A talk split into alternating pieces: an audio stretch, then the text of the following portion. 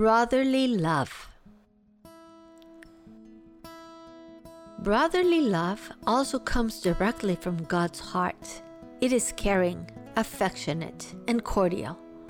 God teaches us that we are to love our friends, family, neighbors, and even our enemies. It is through love that we forgive, help one another, and return good for evil. We can do this with our eyes, words, attitudes, time, service, and with all of our being.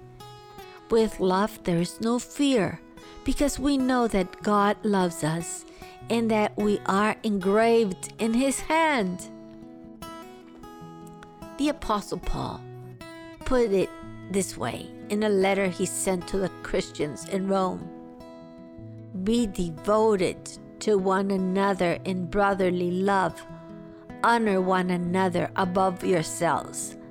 Romans 12:10. But how can I love if I have been hurt?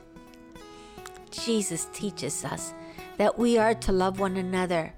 But in order to be able to give his this brotherly love, we must spend one-on-one time with Jesus, be alone with him.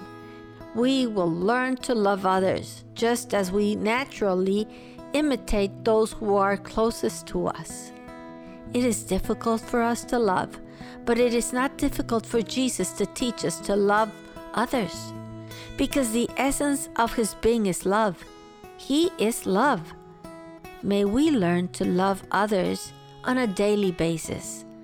Once we learn how completely Jesus forgave us because of his great love for us, we will be able to do the same. Love is part of the fruit of the Spirit.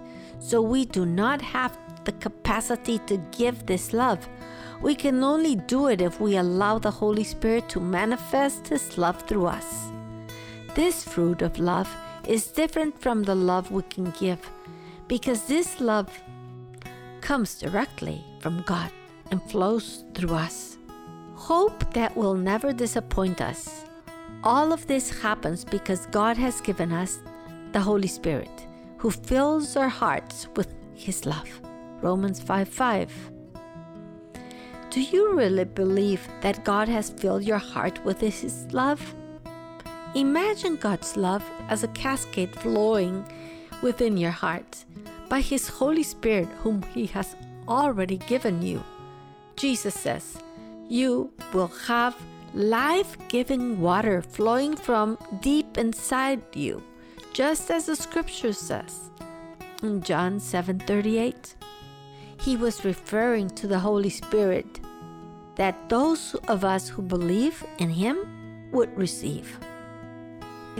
Love one another with brotherly love those rivers of living water will lead you to forgive those who have hurt you or rejected you, to pray for your family, for other members in God's family, for people around you, for the needs of others, and in so doing, you will be able to fulfill the purposes God has for your life.